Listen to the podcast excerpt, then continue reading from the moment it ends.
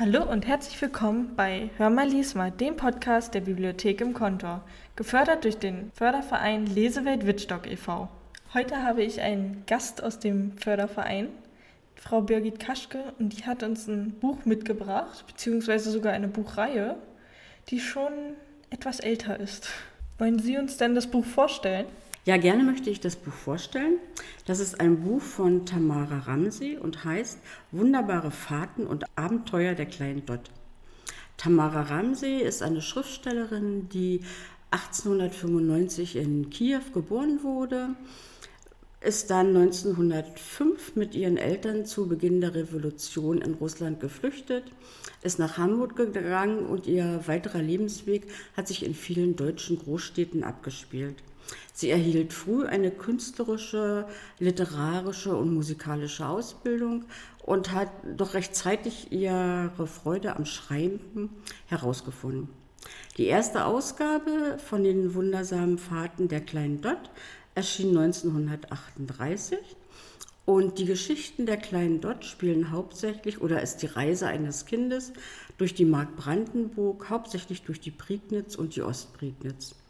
Die Illustrationen in diesem Buch sind von Alfred Seidel, der in Breslau geboren wurde, irgendwann die Tamara Ramsey kennenlernte und äh, in gemeinsamer Verlagsarbeit wurden dann die Illustrationen zu diesem Buch erschaffen.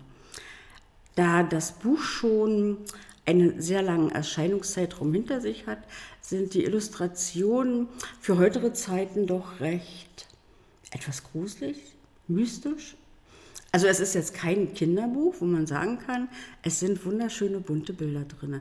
Aber die Illustrationen sind einfach so schön, dass sie sehr passend zu den Geschichten sind. Das klingt ja sehr spannend. Würden Sie uns denn auch was aus dem Buch vorlesen? Ja, gerne mache ich das. Ich habe mir zum Vorlesen ähm, den Buchanfang ausgesucht, um einfach erstmal vorzustellen, wer ist die kleine Dot und damit jeder weiß, wer sie über die ganzen Buchseiten hin begleitet. Johannesnacht. Die kleine Dot. Es war einmal ein kleines Mädchen, das hieß Dorothea. Sie war zwölf Jahre alt und die älteste unter drei Geschwistern. Weil sie aber so klein und zierlich war, wurde sie im ganzen Dorf nur die kleine Dot genannt.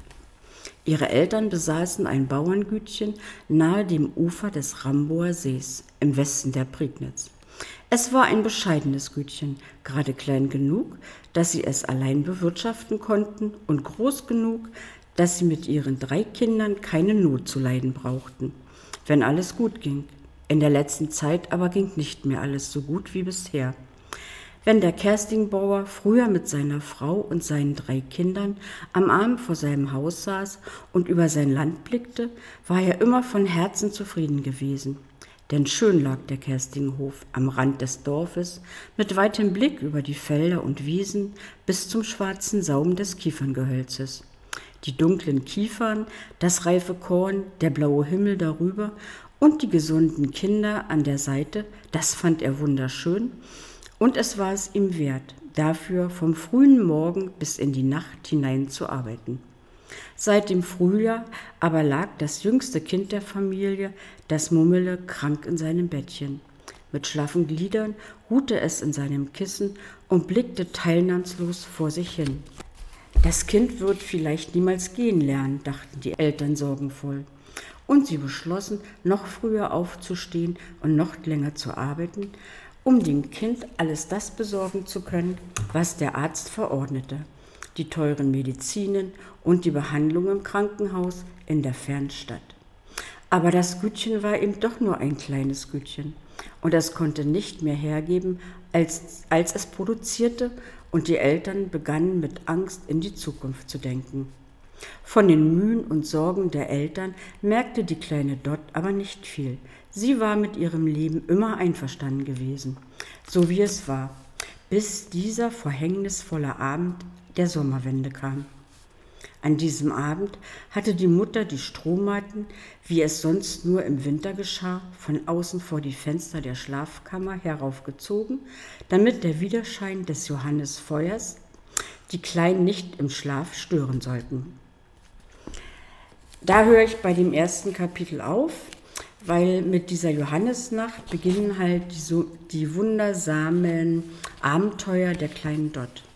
Da die Eltern ihr verboten hatten, am Johannesfeuer teilzunehmen, schlich sie sich nachts, als alle Erwachsenen und großen Kinder beim Feuern waren, heimlichst aus Haus, hat ihre Geschwister allein gelassen und bei dieser umständlichen Wanderung zu dem Johannesfeuer ist sie über eine Wiese gelaufen, wo sie Bekanntschaft machte mit der Blüte der Rennefahre.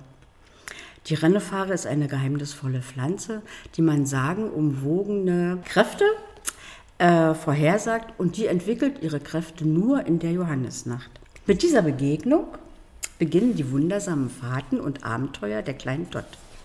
Äh, jetzt habe ich mir eine Geschichte ausgesucht, sie spielt rund um Havelberg. Ein seltsamer Gast. An demselben Juniabend schritt in Havelberg ein feiner Herr eilig seinem Haus zu. Es dunkelte bereits und er hatte nicht viel Zeit zu verlieren, denn er erwartete an diesem Abend drei Freunde, auf deren Besuch er sich schon lange gefreut hatte.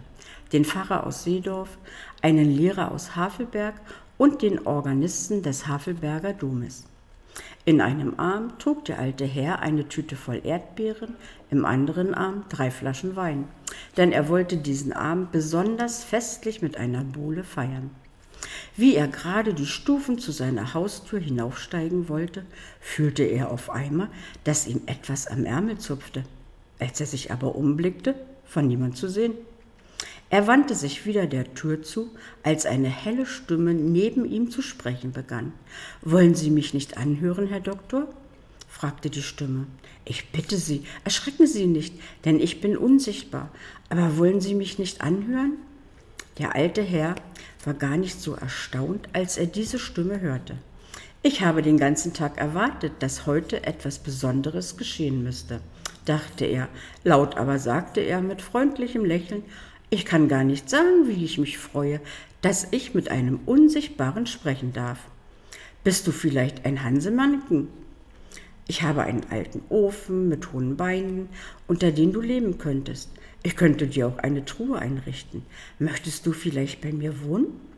Er gab sich große Mühe, höflich zum Wichtelmännchen zu sein, damit es Vertrauen zu ihm fasste. Es tut mir so leid, sagte die Stimme neben ihm, aber ich bin gar kein Hansemanniken. Wer bist du dann? fragte der alte Herr, etwas enttäuscht, aber mit der gleichen Freundlichkeit. Ich bin nur ein kleines Mädchen und heiße Dot, sagte die kleine Dot und seufzte. Weil ich heimlich in der Johannesnacht zum Johannesfeuer gelaufen bin, bin ich verzaubert worden. Niemand kann mich nun sehen, und alle, die mich berühren, erschrecken vor mir oder werden böse. Ich komme aber nicht, weil ich etwas für mich haben will, setzte sie schnell hinzu. Ich möchte Sie nur bitten, Uff zu helfen. Sonst muss ich sterben. Bitte würden Sie uns wohl in Ihr Haus hineinlassen. Der Arzt verbarg seine Überraschung. Gib mir doch bitte mal deine Hand, kleine Dot, sagte er, denn ich kann dich wirklich nicht sehen. So, und nun wollen wir zusammen ins Haus gehen und nach deiner Uff sehen, wer sie auch immer sein mag. Als die Wirtschafterin auf sein Klingeln die Tür öffnete, führte er die kleine Dot an ihr vorbei ins Haus. Steig nur ruhig die Treppe hinauf, wandte er sich zu Dot. Dabei nickte er freundlich und wies mit der Hand nach oben.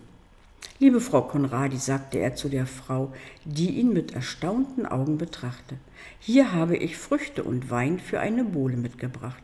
Aber es hat Zeit. Seien Sie so gut und heizen Sie gleich im Badehofen ein. Und bringen Sie mir noch, solange das Wasser warm wird, heißen Kakao und Brot und Honig und etwas von dem Braten von heute und Salat. Und bringen Sie bitte auch ein Schüsselchen mit Erdbeeren und Sahne mit herauf. Ohne auf ihre Verwunderung zu achten, eilte er die Treppe hinauf. Die Wirtschafterin stemmte die Arme in die Seiten und blickte ihm kopfschüttelnd nach.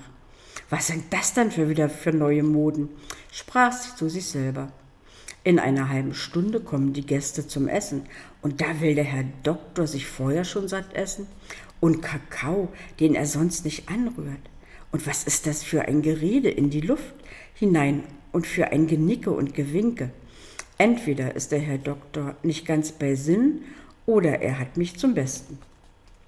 Sie war schon den ganzen Tag schlecht gelaunt gewesen, denn sie liebte es gar nicht, wenn diese Freunde zu ihrem Doktor kamen, die über nichts anderes zu sprechen hatten als über Spukgeschichten. Aber das, was sie soeben erlebt hatte, schlug doch den Topf den Boden ein. Als der Arzt in sein Abendzimmer trat, sah er auf den Teppich in der Mitte des Zimmers einen mächtigen Uhu, der sich aufzurichten versuchte, aber sogleich wieder kraftlos niederfiel. Es war Uff, die im Arme der kleinen Dot unsichtbar gewesen war, denn alles, was Dot vom Boden hob, verlor sogleich seine sichtbare Gestalt.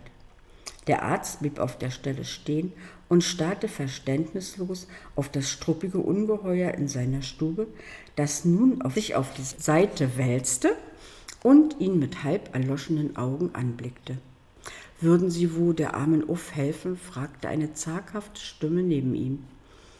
Ich habe sie den ganzen Weg hierher getragen. Ich glaube, sie ist sehr krank.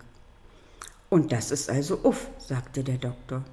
Er schloss die Tür und kniete neben den riesigen Vogel nieder.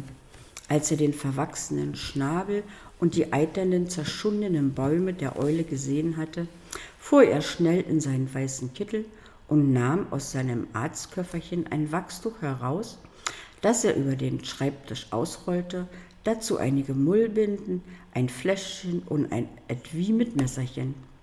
Erzähl mir, wie du zu dem Vogel gekommen bist, befahl er kurz. Während der Arzt die Beine der Großeule mit einer Flüssigkeit auswusch und mit einer Mullbinde verband, erzählte ihm dort alles, was sie von Uffs Gefangenschaft wusste. Je weiter sie aber erzählte, umso freundlicher wurde das Gesicht des Doktors. Und als dort über die Befreiung Uffs berichtete, schlug er sich auf die Knie vor Freude.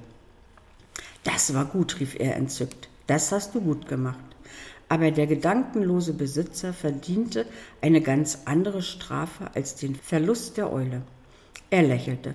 Und du bist ein Prachtmädel. Warte, du wirst mir noch von dir selbst erzählen. Wir müssen Freunde werden. Dann begann er mit seinen scharfen Messern den oberen Haken des Schnabels der Eule so weit zurückzuschneiden, bis Uff den Schnabel genügend öffnen konnte, um ihre Beute zu packen. Ich glaube, deiner Uff fehlt nichts weiter als eine kräftige Nahrung, sagte der Arzt, und seine hellblauen Augen leuchteten hinter den Brillengläsern. Und damit möchte ich den ersten Teil der Geschichte beenden, weil ich ja auch möchte, dass Sie selber sich die, das Buch holen und die Geschichten selber zu Ende lesen. Also die Geschichte der, der Prignitz und der Brandenburg sind ja, wenn man hier wohnt, sowieso für jeden sehr interessant die Geschichte oder die Fahrten der kleinen Dot, man hatte schon mal von gehört, aber bis jetzt bin ich nie irgendwie dazu gekommen, solche Sachen zu lesen. Auf eine Empfehlung, durch die Bibliothek natürlich, wurde dieses Buch empfohlen und ich habe es wirklich sehr gerne gelesen. Es ist schön zu sehen, dass diese kleine Dot mit ihren vielen Geschichten und vielen Erlebnissen auch noch heute in die Zeit passt, dass viele Sachen, man kann Parallelen finden. Und am allerbesten finde ich eigentlich, wenn man liest, welche, Wörter, welche Orte die kleine Dot besucht hat, dass man doch die meisten Orte kennt und sich in vielen Orten selber wiederfindet, weil man dort schon als Gast war oder weil man irgendwo mit dem Auto da vorbeigefahren ist. Ich habe den ersten Band gelesen, er hat mir sehr gut gefallen und ich würde den ersten Band wirklich gerne Ihnen ans Herz legen und weiterempfehlen. Der erste Band und der zweite Band sind Neuerscheinungen aus dem Jahr 20. Also sind drei Bände, Entschuldigung. Dies ist eine Neuerscheinung aus dem Jahr 2020. Die alten Versionen sind äh, überarbeitet worden. Die alte Sprache ist dem heutigen Sprachgebrauch ange, angepasst worden und dadurch fällt das Lesen auch leichter. Da wir jetzt am Schluss der Folge angekommen sind und schon fast wie eine kleine Tradition haben. Wollen Sie uns das Zitat zum Schluss noch vorlesen? Das mache ich sehr gerne. Mein Zitat, auch das schlechteste Buch hat eine gute Seite. Die letzte. Ja, dann war es das heute mit der Folge Hör mal, lies mal. Tschüss und bis zum nächsten Mal.